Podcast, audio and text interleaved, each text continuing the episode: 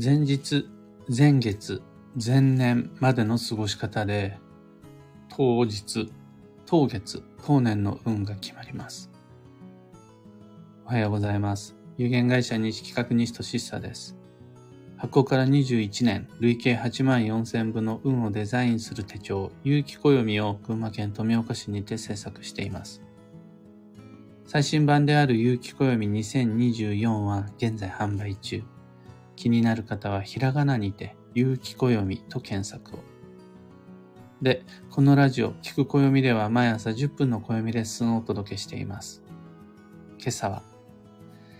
確実に基地を手に入れる過ごし方というテーマでお話を。基地時期も、基地方位も、基地転居も、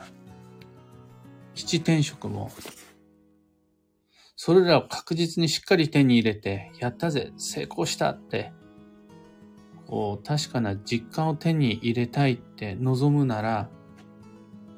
その日だけ、その月だけ頑張るんじゃなくて、そこに至るまでの日々の過ごし方が決め手となってきます。例えば、昨日、2024年1月11日の新月はなかなかの縁起の良い日で、新しい始まりに適した吉日でした。ってことは、あの自分なりに割とあちこちでお知らせをして、その結果多くの人が良い日にできたっていう方多かったんですが、その人が昨日という新月の吉日を楽しく過ごすことができたのは、その前日までの過ごし方がた、楽しかった、上手だった何よりの証だと思うんです。吉日を素敵に過ごすためには、その前日までの過ごし方が素敵だったっていう証なんですよね。そうじゃなかったら、吉日だけ頑張って慌てて準備を始めたところで、やったぜっていうふうにはなかなか思えないものなので。それと同じような感じで、土曜を健やか健やかに乗りこなすためには、土曜までの過ごし方が健やかである必要があります。だから、次やってくる土曜をどれだけ素敵に過ごせるかは、土曜になってからの努力ではなく、土曜までの日々の工夫にかかってくるわけです。土曜になってから失敗したって思ってもそれちょっと違くて。あとは、一年で最も運が動く運のピークポイントであり、最重要期間となる1ヶ月。これはもう暦の上でも決まっていて、2023年だったら6月だったし、2024年は4月です。2025年は11月です。この最重要期間となる1ヶ月を充実させるためには、その前月までの根回し、準備、段取り、ミーティング、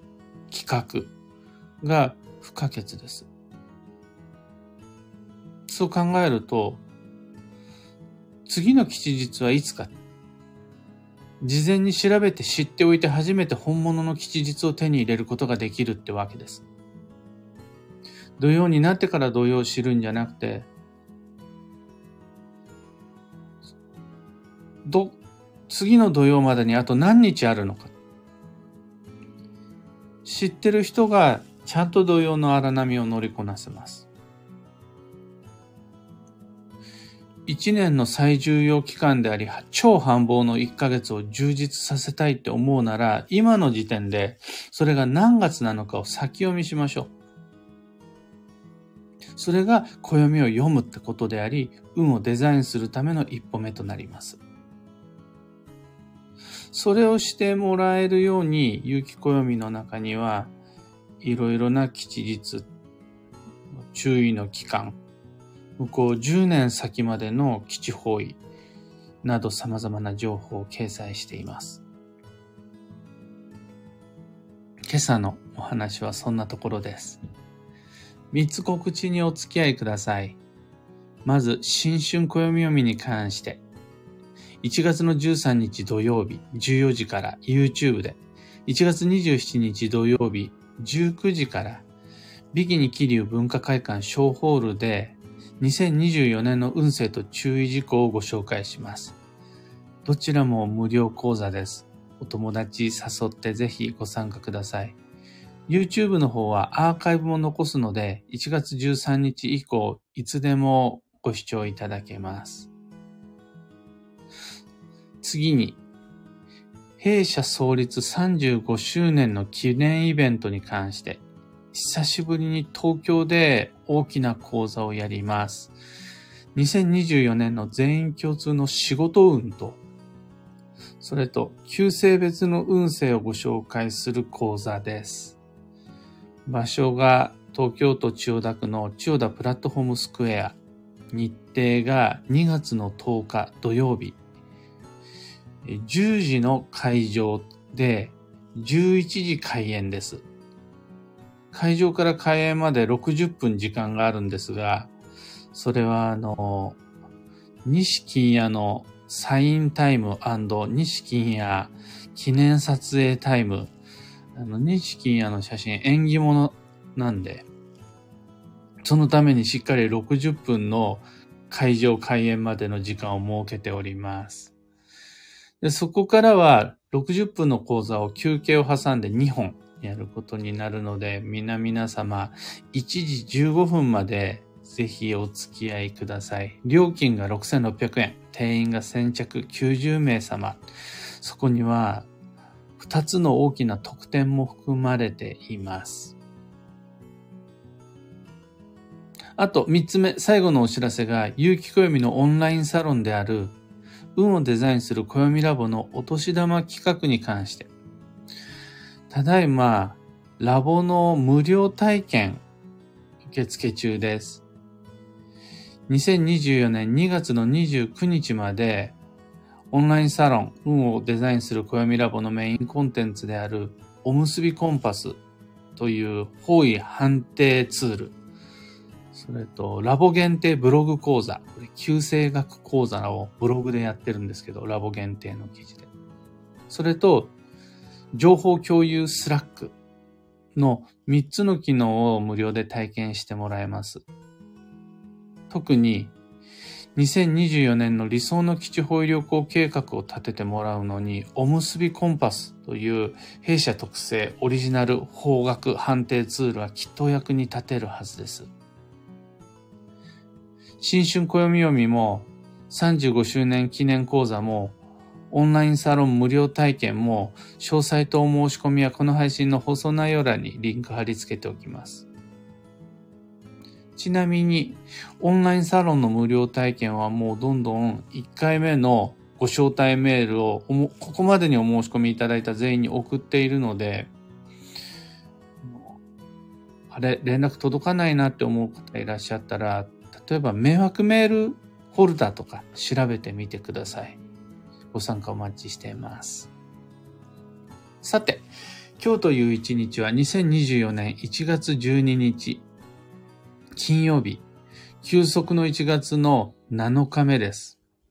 一週間経ったら繁忙の12月からもうそろそろ抜け出して休息の流れとシフトしていかないと間に合わないです。何に間に合わないかっていうと冬の土曜まであと6日なんですよね。この冬の土曜を迎える前に余力を取り戻しておくのに、いつまでも繁忙の12月を引きずっていると危ないです。休息の月に入ってから続々とダウンの報告が僕のところに入ってきています。インフルエンザやコロナなどの流行病にかかるとか、あとは人だけじゃなくて、パソコンがフリーズするスマホが不調でっていうものの方が止まってしまったり、あとは、転んで骨折っていう、それで寝込んでるっていうお知らせもありました。どれも休息の1月においては偶然の必然だと思います。そうでもしなくちゃ立ち止まり手入れができないんでしょっていう、そういう話です。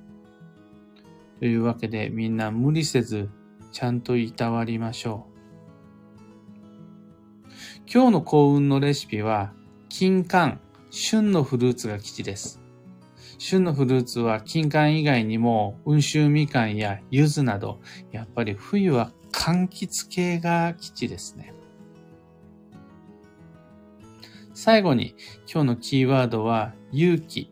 はじめの一歩を踏み出す。その心は土曜前に必要な準備を済ませて基地です。そのためには土曜になってから慌てて動く必要がないように先手先手の手配が求められます。まだ大丈夫、ま、間に合うと思っていても、もう今日か、今日土曜保険も手に入れた方がいいです。今日のうちに土曜のスケジュールを立てた方がいいし、今日のうちに次、土曜に何かあった時、の想定と準備を終わらせておけると、それが踏み出す一歩になるはずです。以上、迷った時の目安としてご参考までに。それだけをもうできることをできるだけ、西企画、西俊久でした。いってらっしゃい。小川智美さん、おはようございます。ひでみんさん、おはようございます。たかさん、おはようございます。かよさん、おはようございます。ゆうさん、おはようございます。ともみさん、おはようございます。今日のみんなの空模様は、昨日の曇り空から一転して、雲一つない晴れマークがずらっと並んでますね。群馬県富岡市も、まだね、朝6時に起きた時点では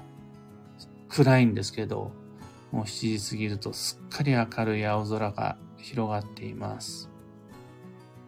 みかにゃんさん、きみこさん、マイクさん、キーボードさん、かんぽうはなこさん、エヌシャンティさん、ロミさん、クーさん、おはようございます。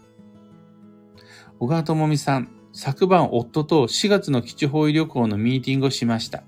基地方位がほぼ一緒だったので計画しやすかったです。行き先と日にちを決めたので今からワクワクしています。前もって計画すると行くまでの過程も楽しめていいなと感じています。とのこと。まさにそれが暦を読むということであり、運をデザインするっていうこと。で、その行為に意味というか価値がある。みんなは、どうにもその基地方位というもの、基地方位旅行というものにばっかりフォーカスしちゃって、その基地方位旅行という行為が運が良くなるって錯覚しがちなんですが、いや、確かに基地方位旅行楽しいですよ。美味しいし、面白かったりします。ですが、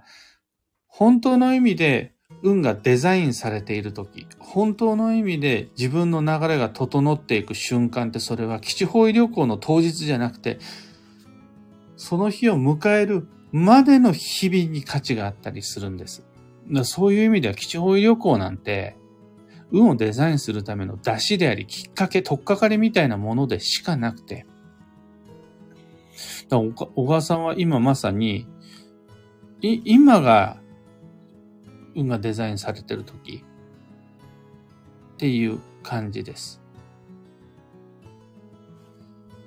えー、モリーさん、メグです。約1年くらいかけて自分の発信プラットフォームを探り、作り、整えてきました。実名、それとも本名、こんな小さな悩みからどこにプラットフォームを構えるかという大きな悩みまで時間をかけて向き合いながら構えてきました。昨日は吉日、かつ私の大事な人のママのお誕生日ということで音声配信のリベンジ始めましたとのこと。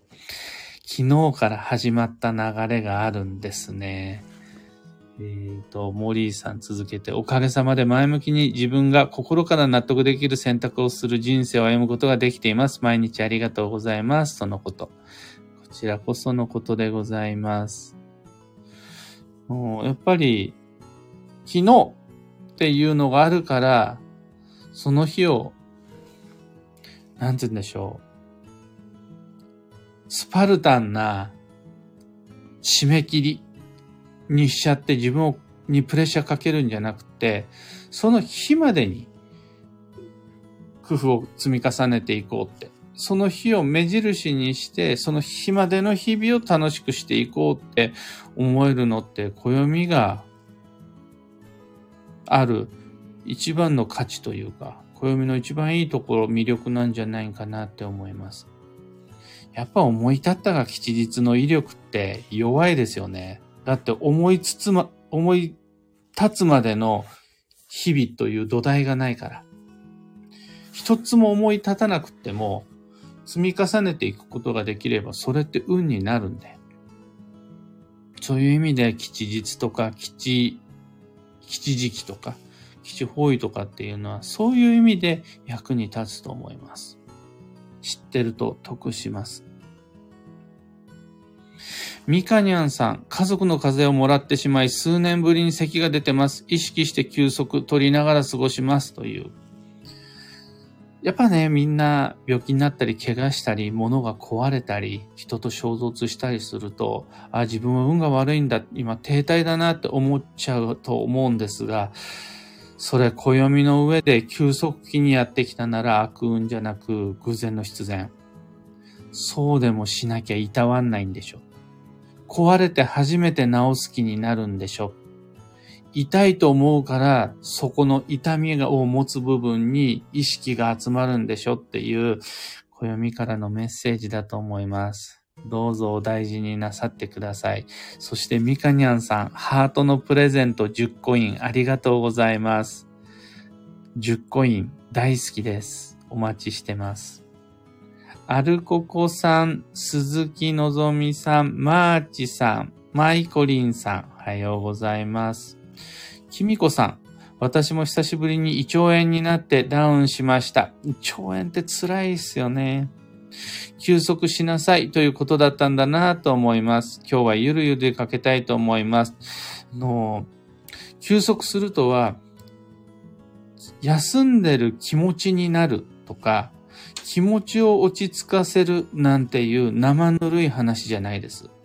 休まるような行為をすること。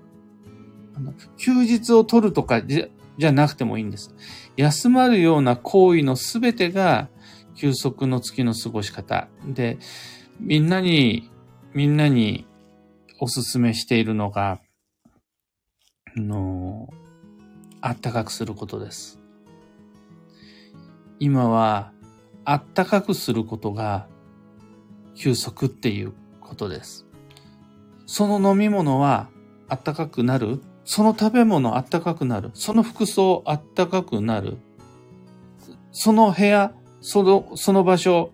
その人、あったかくなるっていう意識で選択していただけると、ちゃんと休息の1月になるはずです。モリーさん、思い立ったら吉日の威力の弱さ、痛いほど味わってきました。ああ、恥ずかしいやと思いつつ、あの時に味わい、身をもって知ったことに今価値を感じています。そのこと。まあ、やってみりゃわかりますもんね。その点、やっぱり、暦の上での吉日って、思い立つ前からずっとそこにあって、一生涯、死んだ後の分まで全部決まっていて、あとはどこを目指していつまでに自分が運をデザインしていくかっていう次第なので、相変わらず今日もマイペースに運をデザインして参りましょう。僕も行ってきます。